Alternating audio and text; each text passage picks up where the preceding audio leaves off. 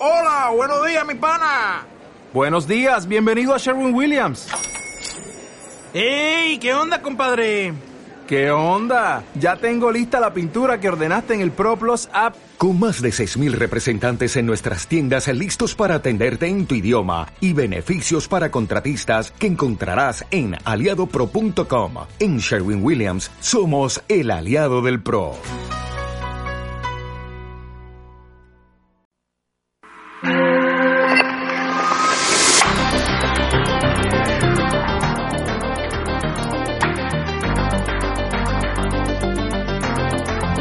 Estimados oyentes, eh, buenos días para quienes nos escuchan desde otra parte del Atlántico y buenas tardes para los que están en el continente europeo.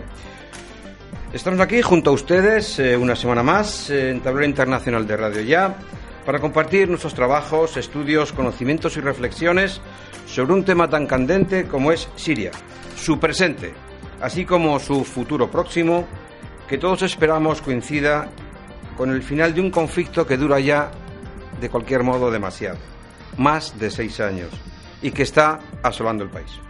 Los ciudadanos sirios merecen otro tipo de vida y que quienes un día tuvieron que abandonar sus hogares y su país puedan volver y ayudar a la reconstrucción de la nueva Siria. No es menos cierto que son muchos los intereses internacionales que existen en esta zona en conflicto, como se ha puesto en valor con sus eh, intervenciones en esta guerra. De ellos también nos ocuparemos vislumbraremos el nuevo orden internacional y geopolítico en la zona para detectar el tablero de nuevas o viejas alianzas. Gracias nuevamente por el seguimiento que hacen de nuestro programa de tablero internacional de Radio Ya. Seguimos trabajando en nuestra línea habitual de analistas internacionales, haciendo gala de los compromisos que hemos contraído y corrección en el trato de los diferentes temas que venimos abordando cada semana. Por favor, Sigan ustedes con nosotros y ayúdenos con sus sugerencias a mejorar cada día, en cada uno de nuestros programas. Paso a presentar a las personas que me acompañan, algunos de ellos ya las conocen. Iván de Vargas, nuestro periodista de referencia, que juntamente con Carlos acabáis de llegar de Siria y este va a ser una evacuación de vuestros conocimientos. A vosotros dos, de vosotros dos quiero hoy, precisamente, que nos contéis lo que no nos cuentan los periódicos, lo que no nos cuentan los medios de comunicación social.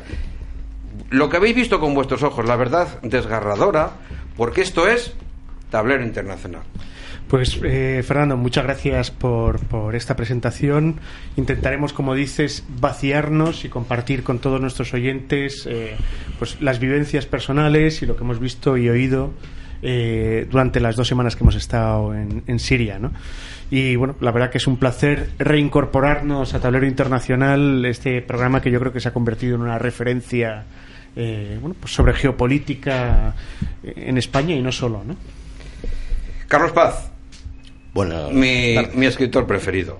Pues, y compañero infatigable de nuestro amigo Iván, ahora sí que nos lo vais a contar, pero bien. Eso Estoy loco de la pradera por saber ¿Qué demonios habéis visto allí? ¿Y qué nos queréis contar? Que nos lo vais a contar todo. Así en la radio, ya sabes cómo son las cosas. Así lo haremos, todo ¿Eh? lo que sea posible contarlo. Bueno, también es cierto. Marta González Isidoro, analista de primer orden, observadora de la realidad tangible y cuidado, amiga mía. ¿Cómo estás, bonita? Hola, buenos días. Pues gracias por lo de amiga, porque eso es lo, más importante para mí. Encantada de participar una semana más y sobre todo deseosa de escuchar a Iván y a, y a Carlos contar de primera mano lo que han visto, vivido, oído y sentido. Bueno, y además hoy hemos incorporado a nuestro equipo, pues hemos incorporado a una persona extraordinaria, de relieve, muy conocida en los medios de comunicación social, en la televisión, la radio, etcétera, y que se llama eh, Irene López Asor. Es psicóloga, es analista internacional y hoy sí que nos toca, porque cuando tengamos que hablar de la reconstrucción de, o tengamos que hablar de la situación en Siria, pues he visto cosas en Siria, he visto la realidad. Ella con sus ojitos azules lo probable es que vea otra cosa más con ojitos de psicóloga. Y por eso está aquí. Y porque es buena y por eso hemos querido que venga. Bueno, Bienvenido. Mucho más sacar los colores así nada más empezar, pues No bien creo. hallados todos. Y sí, un poco coincido con, con Marta. Eh, lo que tenemos que un poco empezar a observar es, como bien dice Iván y Carlos, la experiencia real, es decir, lo que se está viviendo en la realidad, el quitar esta manipulación de los medios de comunicación, porque es verdad que yo preparándome digo, o sea, al final me he perdido yo creo que más, informándome más, me pierdo más. Necesitamos testimonios reales de cómo vive la gente realmente, de cuál es su, su situación psicológica, que es dramática, que ya incluso Save the Children ha puesto mm, cartas encima de la mesa intentando ya hacer una presión real, porque son casi siete años de conflicto y ya el futuro ya no solo a nivel geopolítico cómo puede funcionar, sino qué personas van a manejar este fu- futuro y en qué capacidad y condiciones psicológicas y patrones heredados van a tener. Pues aquí, Importantísimo. aquí vas a poder escuchar de primera mano la realidad, te lo vas a quedar en tu, en tu cerebro y ahora lo vas a poder expandir donde tú quieras con tus análisis psicológicos. Fenomenal. Bueno, y quien les habla y tiene el honor de compartir sus conocimientos tan escasos comparados con los que ustedes tienen, que soy Fernando Montoya, analista de inteligencia y geopolítico. Entre todos vamos a abordar el desafío que nos lleva hoy a este programa, un gran desafío, pero importante en el contenido y en su forma. Lleva por título, nada más y nada menos, Siria presente y futuro. Futuro, futuro próximo, ¿eh? Perspectiva de reconstrucción y reconfiguración de alianzas estratégicas en la zona. A mí me parece que es un, que es un título su- sugestivo, me parece que nos va a dar mucho de sí, y por tanto, este ha sido nuestro deseo. Y sin más dilación, empezamos.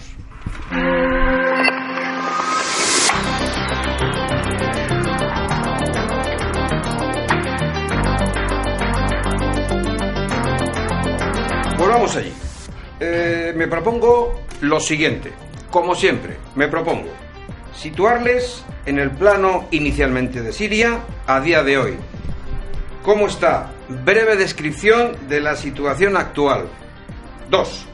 Analizar un más que anhelado futuro próximo que esperamos alumbre el fin del conflicto. 3. Analizar la perspectiva de su reconstrucción. ¿Cómo sería? 4.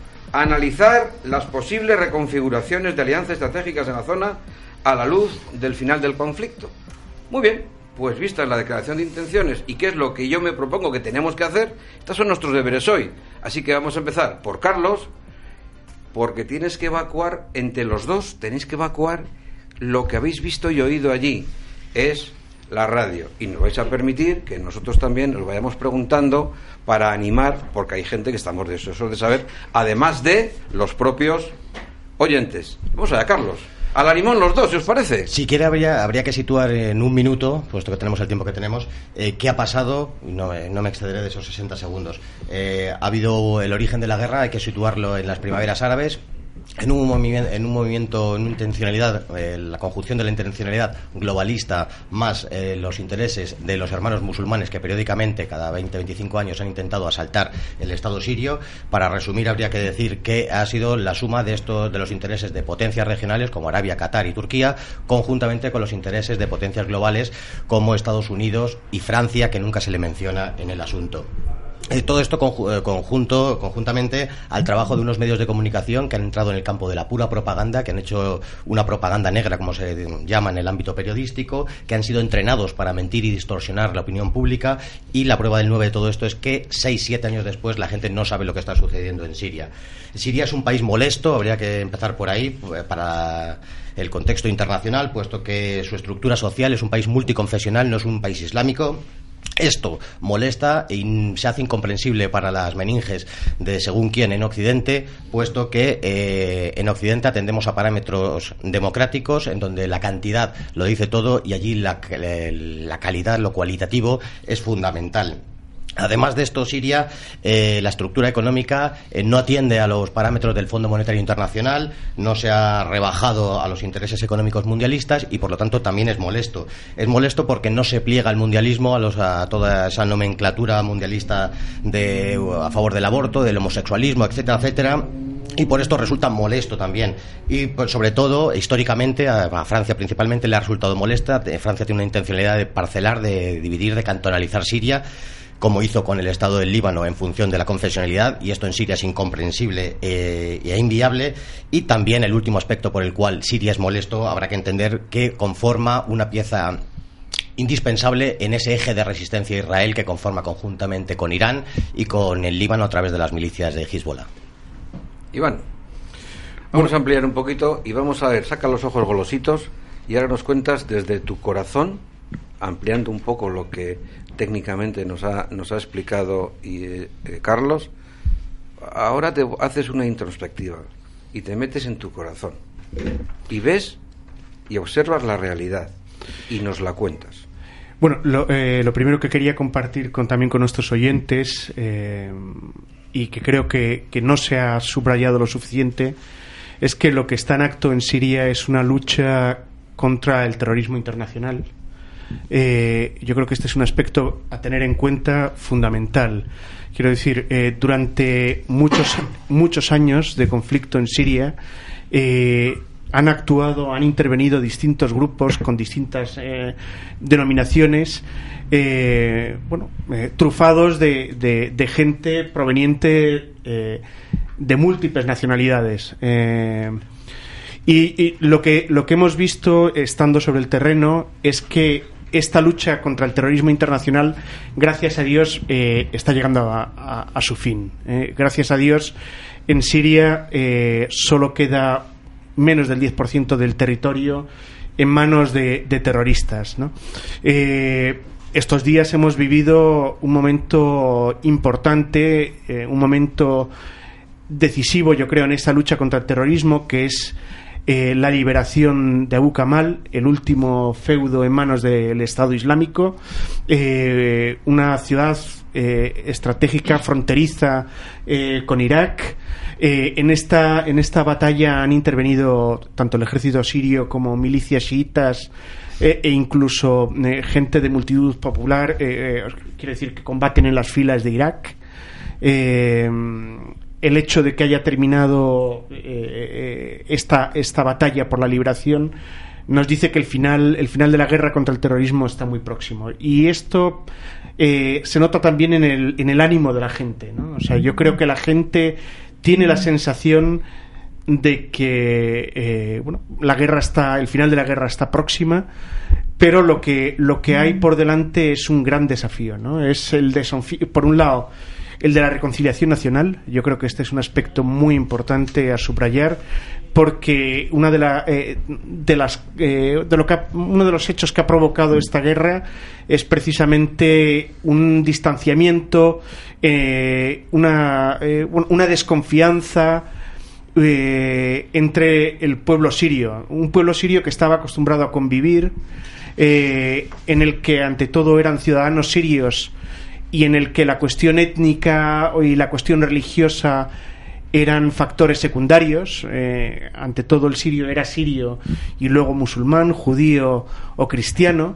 Eh, lo hemos experimentado hablando con la gente, este, este radicalizarse de las posiciones, de las posturas, eh, eh, que es una de las tragedias de esta guerra. Y bueno, esta era un- una pequeña o una primera reflexión para también dejar los micrófonos a los demás, porque estamos en la radio y como bien dices, el tiempo es oro, ¿no? Y tú, Irene, Sí, sí. ¿qué, me, qué, qué tendrías que de- decir o de Pues lo que mira, tú conoces y entiendes eh, psicológicamente hablando y si no, pues preguntando? Claro, ahí, aquí hay varios factores que lo han expuesto, bueno, fenomenal. La primera, que Carlos lo ha dicho muy bien, que es como Siria al principio era un estado confesional, es decir, había múltiples religiones donde convivían perfectamente y luego hay algo que se nos olvida, que es que la forma de pensar de Oriente no tiene nada que ver con la forma de pensar de Occidente. Entonces, eh, no podemos intentar con nuestra estructura europea entender pues son mecanismos de elaboración de pensamiento que llevan años.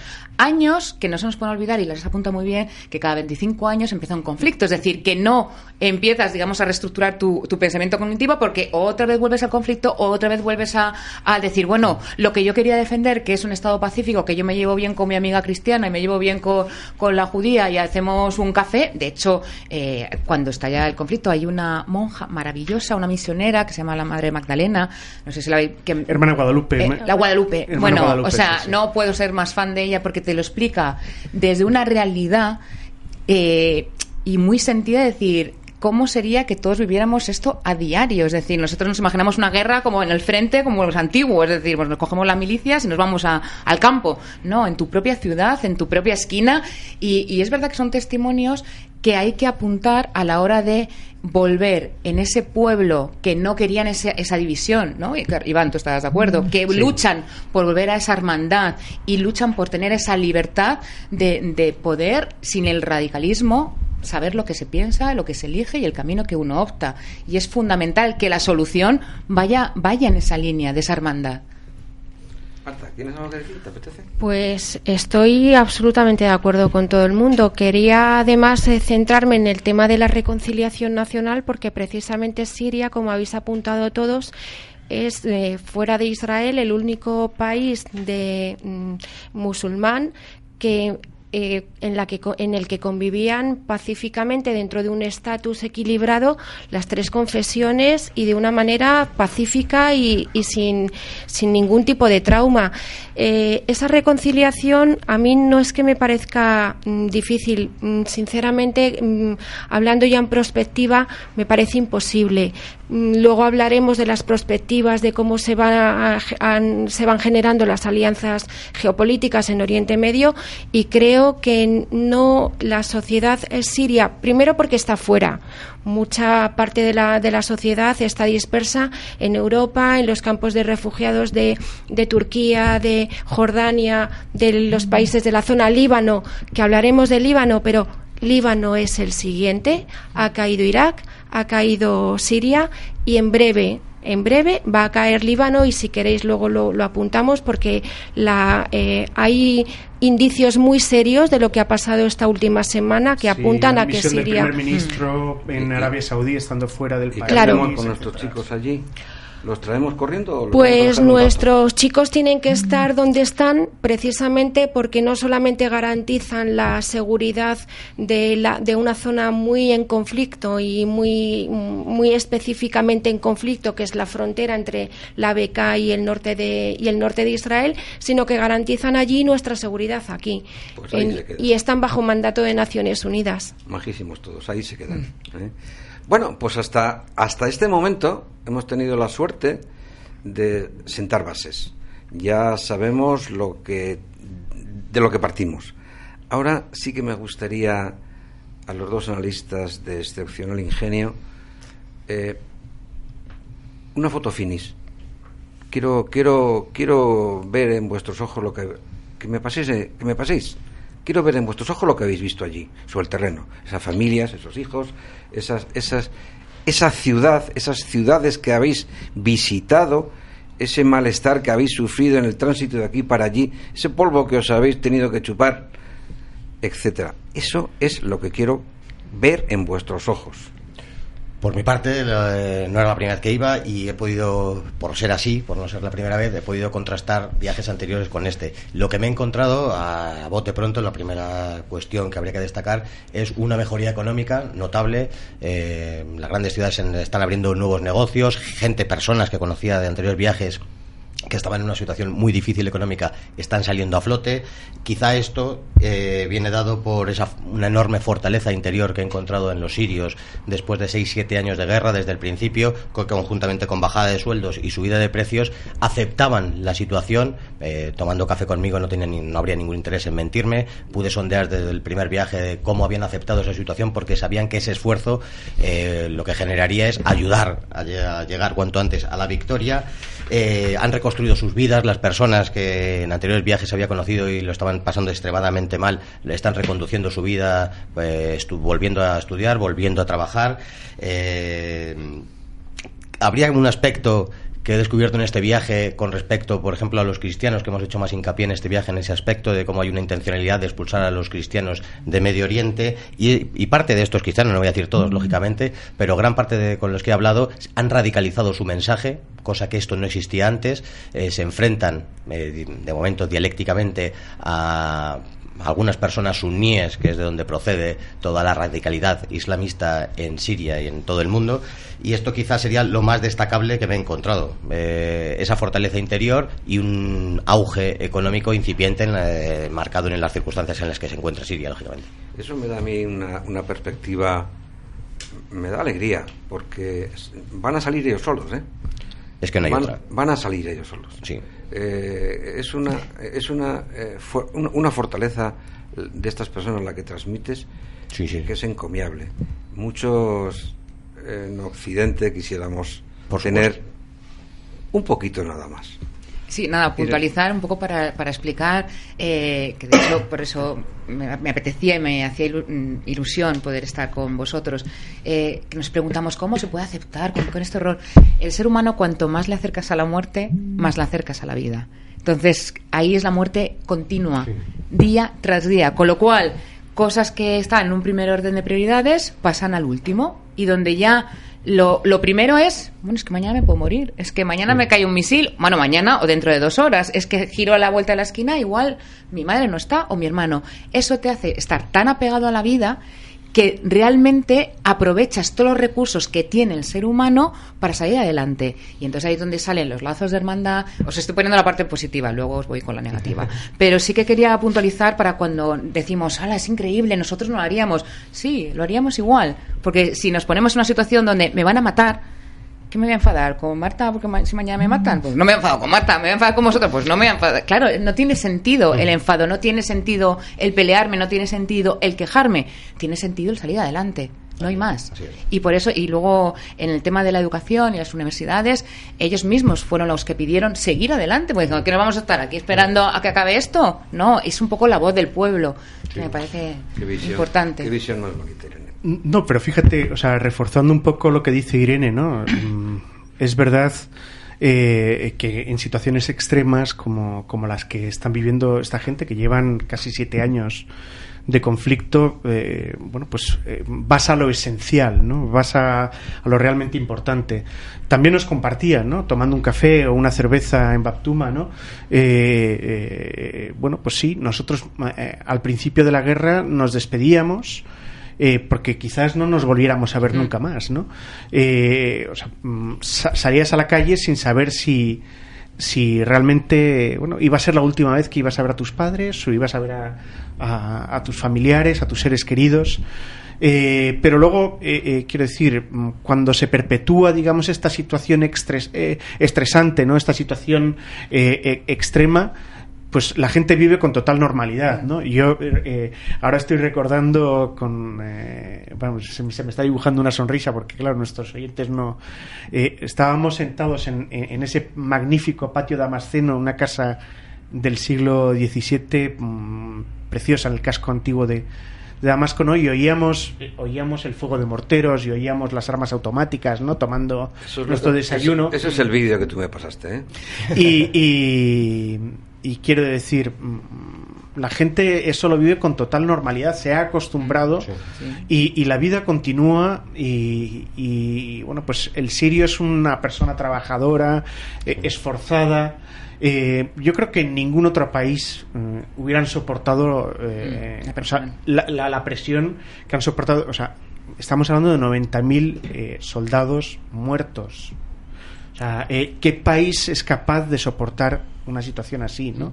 O sea, nosotros en, Europa cuando vemos las bolsas negras eh, eh, que vuelven, eh, eh, bueno, pues no, allí, eh, o sea, saben por lo que están luchando, están luchando por una Siria eh, multiconfesional, una Siria en la que, eh, eh, en la que, bueno, pues mm, eh, no se pliegan, digamos, a los mandatos internacionales, no se pliegan, en, en la que tienen unos valores arraigados.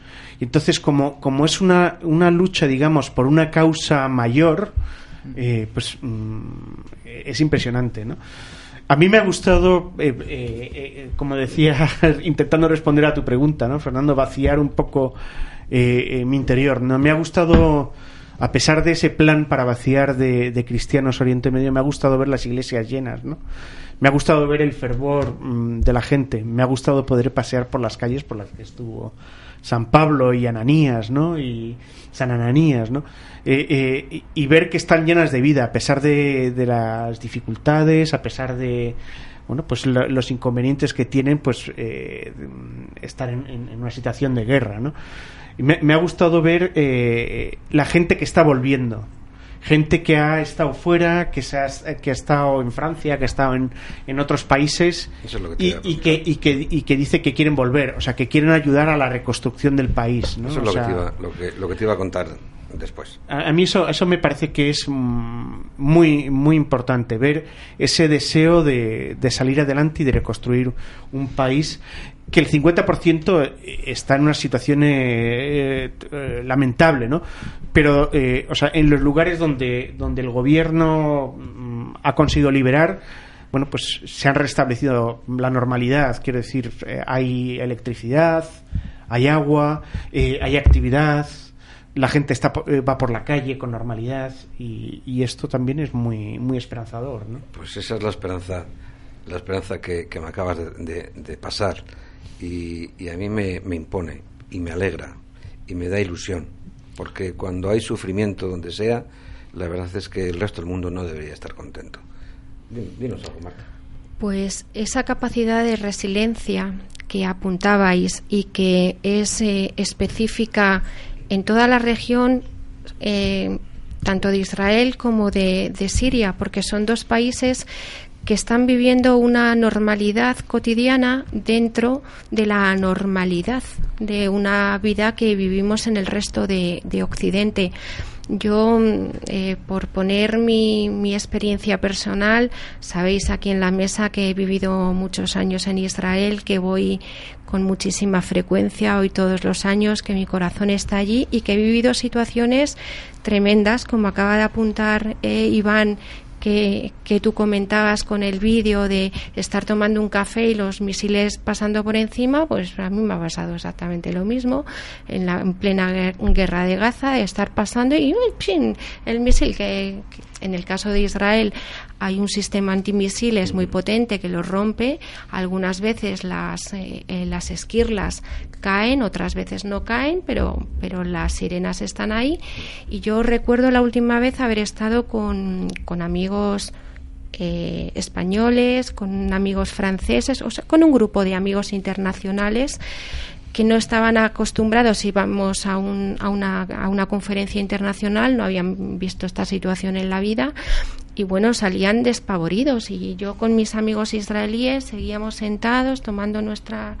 porque desgraciadamente, y es a lo que voy, que no es lógico que una situación, que una sociedad del país que sea tenga que acostumbrarse a vivir bajo esos parámetros de inseguridad diaria. No es lógico que una persona, y estoy pensando en una gran amiga que a lo largo del tiempo la conocí hace unos años a través de un testimonio y hoy es una gran amiga siria cristiana que está en el exilio, no es lógico que para hacer tu vida normal tengas que ir a misa un domingo cuando te están cayendo encima los misiles y salgas o tengas que ir de dos o tres veces porque primero vas tú con tu con tu hermana, pero tu hermano y tu madre ha ido por delante, no vaya a ser que en un misil caiga, destroce y cae y muera toda la familia. Así de alguna manera, si alguno muere, pues bueno, la, la familia se perpetúa con él. Entonces, eso lo es, no es normal ¿Sabes que cuál una es- ¿Sabes cuál es una máxima de las guerras? ¿Sabes cuál es una máxima? Dice, del, de- del frente, una máxima coloquial. Cuando en el frente coinciden en el mismo, en el mismo lado, cuando coinciden varios miembros de la misma familia, no os metáis todos en el mismo agujero. Claro. No sea que a la vez caigan todos. Pero lo que- Repartiros un poquito, lo que tú estás diciendo. Es que ¿eh? lo que no es normal es precisamente eso, que hagamos normal una situación extraordinaria. Bueno, pues para cerrar esta primera fase, Paco, ¿quieres hacer una pregunta? Sí, a mí que me- te veo yo aquí muy, surgido, muy sí. inquieto. me ha surgido una inquietud de, pre- de preguntarle a los analistas es que, eh, eh, si Bashar al-Assad héroe o villano.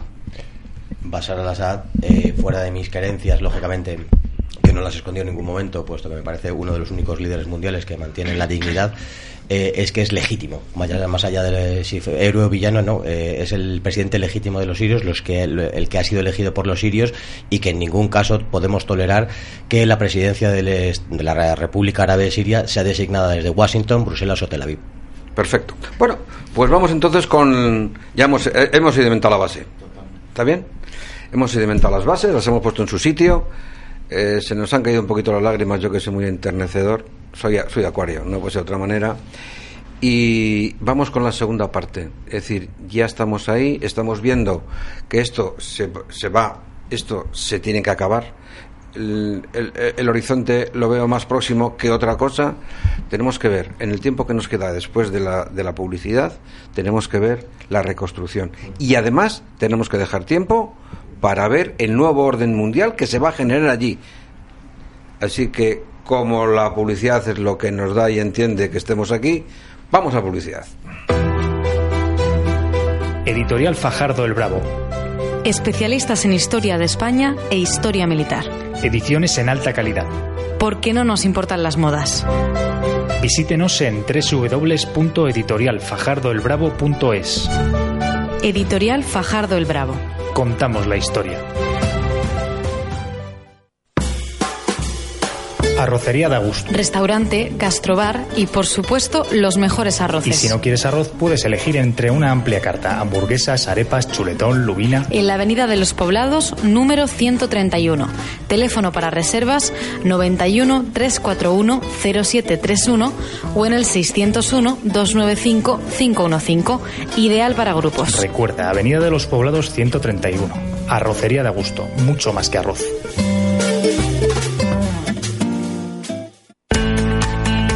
Paga solo por lo que imprimes con Fabricom.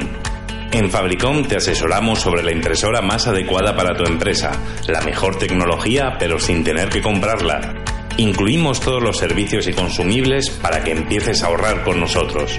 Visítanos en www.fabricom.es o llámanos al teléfono 91 157 1770. Fabricom.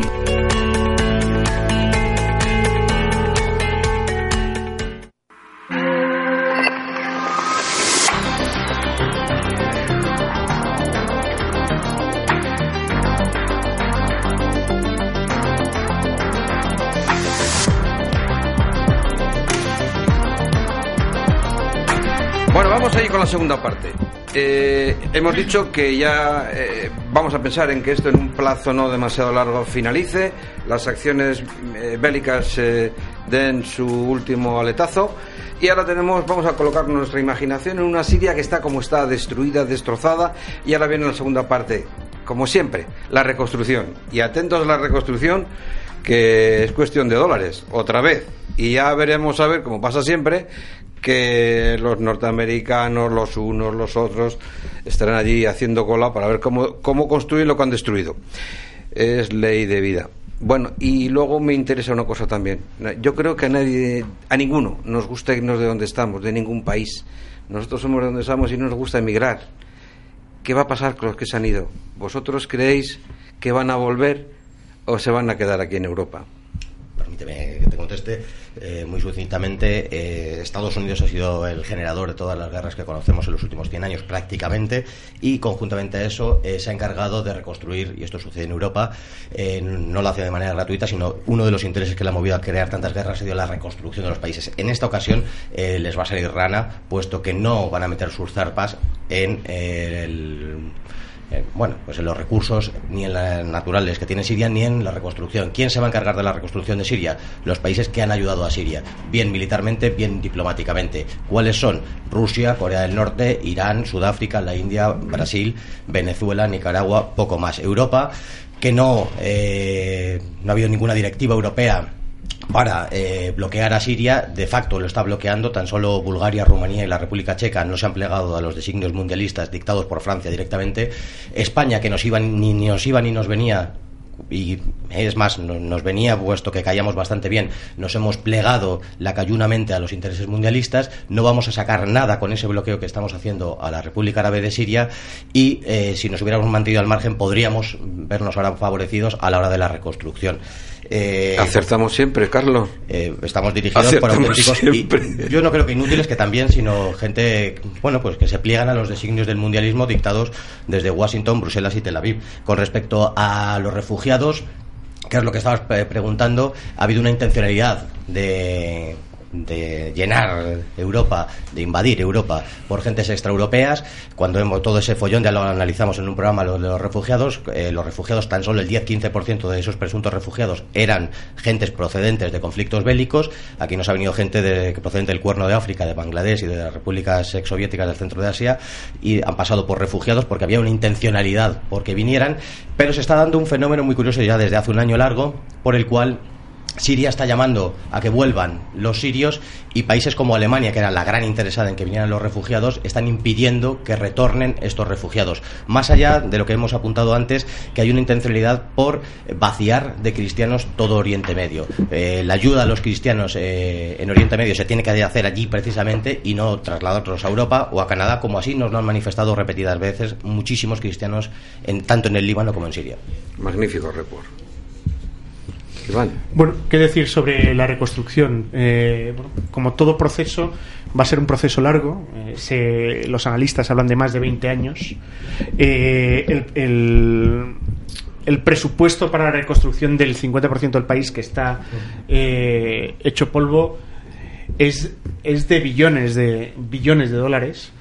¿Quiénes van a, quiénes van a intervenir? fundamentalmente los países que se llaman BRICS, eh, ya los ha mencionado eh, Carlos. Eh, pero antes de todo el proceso de reconstrucción, yo creo que es fundamental que hablemos del proceso de reconciliación. Quiero decir, se tiene que dar un proceso de reconciliación nacional. En este sentido, quiero aportar un dato que yo creo que es interesante y que mm, no, no, ha sido mencionado quizás por los medios de comunicación, y es una reunión que se va a producir previsiblemente eh, estaba prevista para el 18 de noviembre. Turquía ha dicho que, se va a posponer. Eh, el ministro de Exteriores, Lavrov, eh, ruso, ha dicho que no, no hay todavía una fecha. Se está trabajando en la agenda. están trabajando precisamente Rusia, Turquía e Irán. es la reunión que, se va a celebrar en Sochi o Sochi, dependiendo cómo, eh, queramos. Si, si, lo castellanizamos sería Sochi, si lo, si lo decimos en ruso sería Sochi.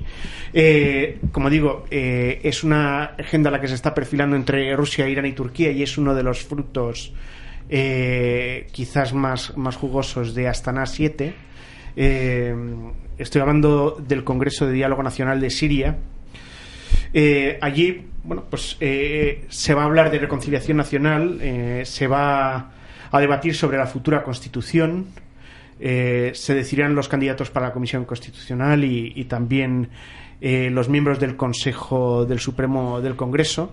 Por tanto, empezamos ya no a hablar de guerra, sino de, reformas políticas en Siria. Están invitados todos los grupos étnicos y religiosos, las autoridades y también los grupos rebeldes. Eh, quizás no se ha cerrado la agenda precisamente porque Turquía tiene reticencias con los kurdos. Eh, bueno, habrá representantes de la ONU, eh, de la Cruz Roja y también de la OMS que así acudirán en calidad de observadores. bueno, se hablará sobre lucha contra el terrorismo, preservación de la soberanía e integridad territorial, reconstrucción del país y refugiados. Yo creo que esta reunión es vital, es fundamental eh, y es uno de los grandes frutos de Astana. Yo nunca he confiado en Ginebra, pero sí he confiado en las negociaciones de Astana. Y, realmente lo que se delucide en esta reunión en Rusia eh, una reunión impulsada por Putin eh, será muy, muy importante para el futuro del país. Punto. Carlos, una cosa, simplemente, muchísimo más importante que las reuniones de Ginebra o de Astana son los procesos de reconciliación que lleva a cabo, y esto no aparece nada en prensa, por el Ministerio de Reconciliación que fue formado en el 2012. No se, no se habla de nada de esto en la prensa por dos motivos. Por el grandísimo trabajo que están haciendo, se calcula que en torno a tres millones y medio de de gentes que ayudaban al terrorismo se han reintegrado a la vida civil y por otro lado se oculta porque el ministerio, tanto el ministro eh, del ramo, que es Ali Haidar, como los que trabajan con él, pertenecen al NNSP, que es un partido históricamente opositor y, por tanto se está ocultando que en Siria existe oposición. En el, en el gabinete ministerial hay miembros de dos partidos comunistas diferentes y de este partido, el NSP, que históricamente ha sido enemigo de Basar y eh, se oculta principalmente. No se habla del Ministerio de Reconciliación, que es el medio por el cual se están haciendo los grandes procesos de reconciliación más allá de esas reuniones fantasmagóricas que son las de Ginebra y Astana.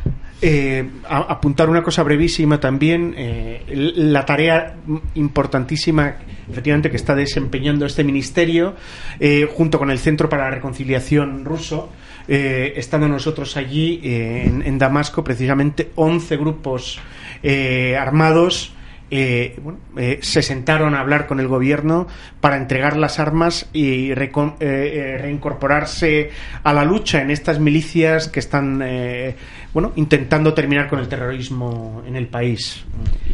Irene, ¿qué, qué, condiciones psicológicas ves tú para afrontar el futuro, hija? Pues esto es la parte negativa que me toca. Pues tienes, me, pues tienes porque, con tu parte negativa no nos infles porque tienes cuatro minutitos, ¿eh? pues cuatro minutitos, una no nos hagas llorar, muy, muy rápida y muy dramática. A mí me parece fenomenal que todos intenten, bueno, pues reconstruir Siria, pero nos olvidamos que estos ocho millones y medio de niños y no lo digo de una manera demagógica, no, o sea, yo no quiero que la gente diga, ay, pobrecitos niños, qué pena. No, o sea, que sí, pero es, estos niños son el futuro del país. Estos niños de estos ocho millones mil el 20% va a ser psicóticos.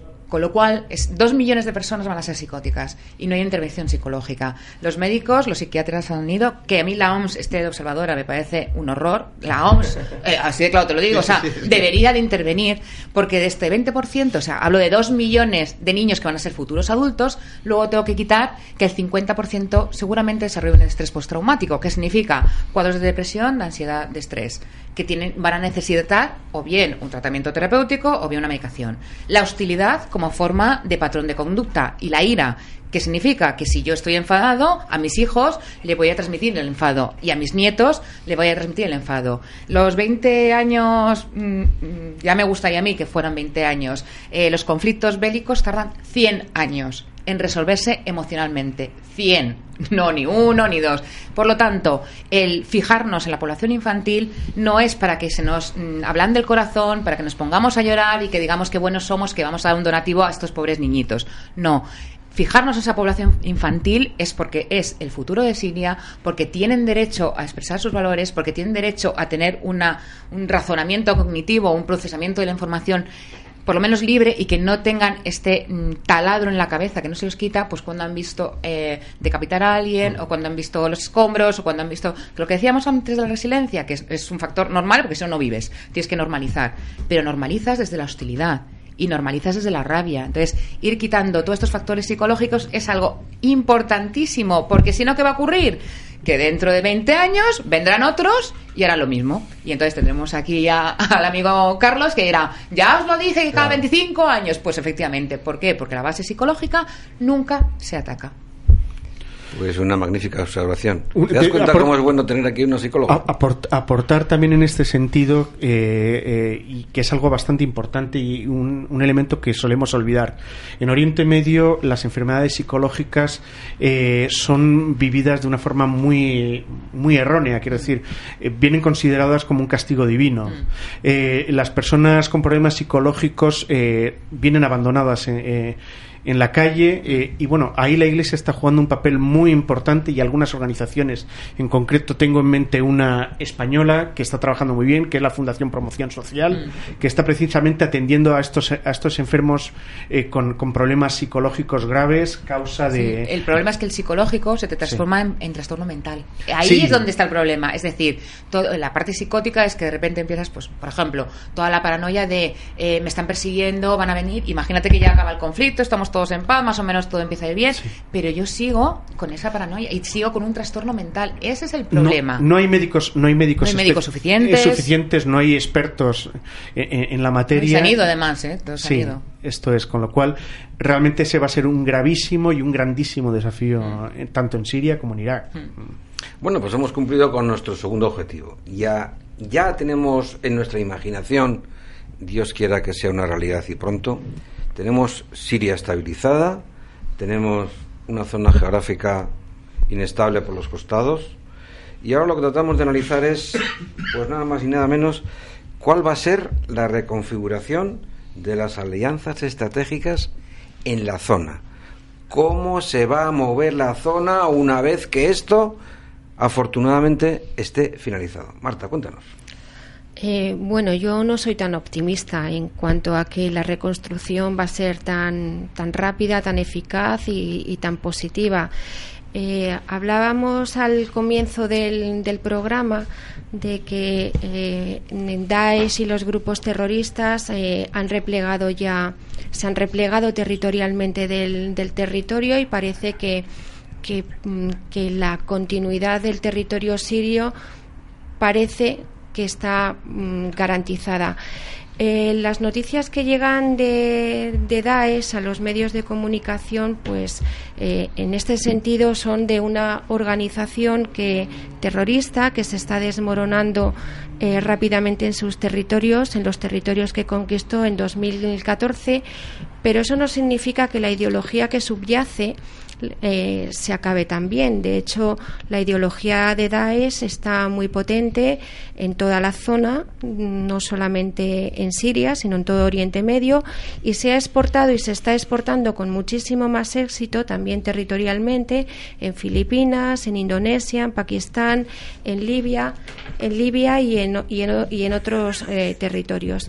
Eh, los líderes eh, de Daesh están cayendo de uno en uno, afortunadamente. Hace hace cuestión de tres días eh, en la frontera turca cogieron a uno de los cabecillas, de los líderes más emblemáticos, que hace apenas unos eh, el año pasado el año pasado protagonizó uno de los vídeos más sangrientos porque porque eh, eh asesinó a su propio hermano simplemente porque el hermano puso en entredicho al, eh, al Daesh, hizo un comentario negativo.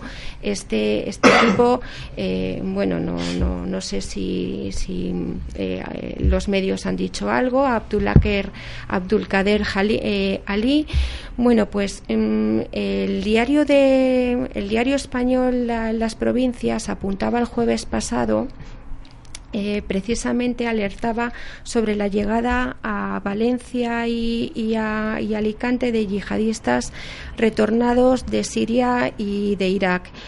Eh, que están utilizando la ruta del norte de África, la ruta libia que conocemos, que llega, llega hasta Marsella y llega hasta los puertos franceses, pero que está desembocando eh, últimamente en España, en los puertos de Almería, Barcelona, Valencia y Alicante, con bastante éxito. En cuanto al panorama que se, que se abre desde el punto de vista geoestratégico, Hace un tiempo los analistas hablábamos, eh, estábamos más seguros de que, o, había un cierto consenso en que al final Siria terminaría dividiéndose eh, territorialmente en tres zonas que, de influencia suní, y, un colchón en el medio. Al final, los últimos acontecimientos vemos que mantiene la unidad territorial por varias razones. Primero, por el empeño de Moscú y de Irán porque eh, hace aproximadamente un año veíamos como Hezbollah empezaba, eh, podía, daba la impresión de que estaba acusando las bajas, las bajas eh, personales y que de alguna manera acusaba una cierta debilidad. Hoy estamos viendo que no solamente no se debilita, sino que es un actor en potencia en Oriente Medio, en potencia eh, que eso además eh, desafía no solamente eh, eh, desafía la estabilidad entre las dos comunidades suní que de alguna manera representan, están representadas entre Arabia Saudí e Irán. De hecho, Siria es, ha sido una, una escalada de tensión protagonizada por la guerra fría que mantienen en la región Arabia Saudí y, e Irán. De la misma manera que el, que el conflicto eh, diplomático eh, y el bloqueo terrestre, marítimo, aéreo que está viviendo Qatar desde el verano, protagonizado o producido por los países del Golfo, no es más que, una, que, un que Qatar no ha sido más que un catalizador, y valga la redundancia, de esa guerra fría que se vive en, en, todo Oriente Medio por la búsqueda del control, de la hegemonía y del liderazgo entre el mundo eh, suní y el mundo chií. Eh, Hay una alianza que es positiva en Siria y es la presencia de Irán eh, y de Hezbollah en Siria, es positiva desde el punto de vista de los eh, visto desde el punto de vista de los eh, de los de los propios sirios, pero que en términos de, de, estabilidad regional plantea un desafío importante. ¿Por qué? Porque, porque Hezbollah no es solamente un actor terrorista o con una dimensión de, mm, con una, una, dimensión eh, militar. Es un actor importante a nivel político en, en Irán. Lo es también por su proximidad ahora mismo en Hamas, porque además Irán, aunque jamás no da tiempo, sería para otro programa, pero jamás tiene, es, es suní, viene de los hermanos musulmanes, etcétera, pero ha protagonizado un acercamiento a Irán táctico, porque a Irán le interesa tener en Gaza un pivote contra un pivote en, en Gaza y en el norte de Israel tenemos a Hezbollah, un pivote, una, una, una, pinza contra Israel, porque los dos, tanto Hamas como, como Hezbollah, apuntan a una estrategia que es la eliminación de Israel. En este sentido, digo que el panorama es complicado porque em, Israel, desde, desde el comienzo de la guerra en Siria, ha vivido o está, mm,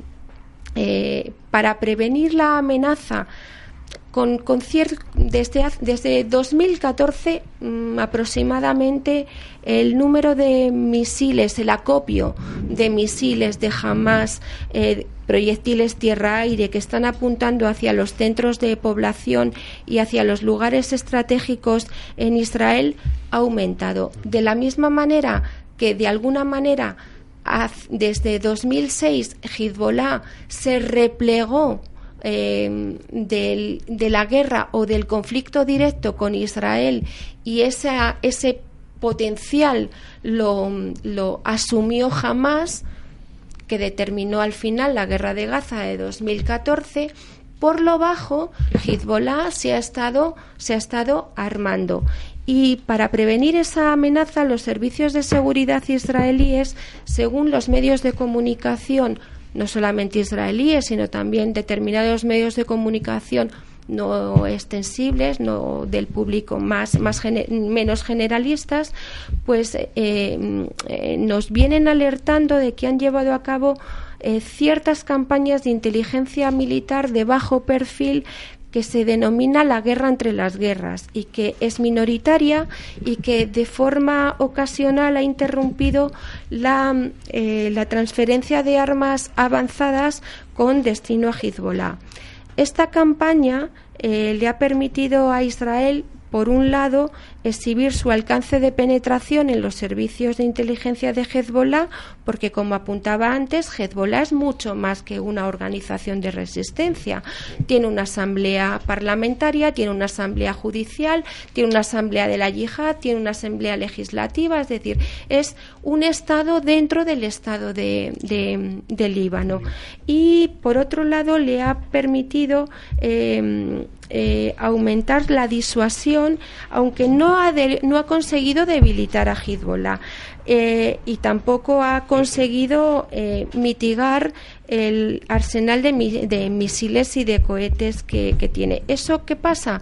Pues que apunta a un riesgo importante, calculado, de mm, desencadenar una, una escalada que puede llegar a ser importante en los últimos, en los mm, próximos meses.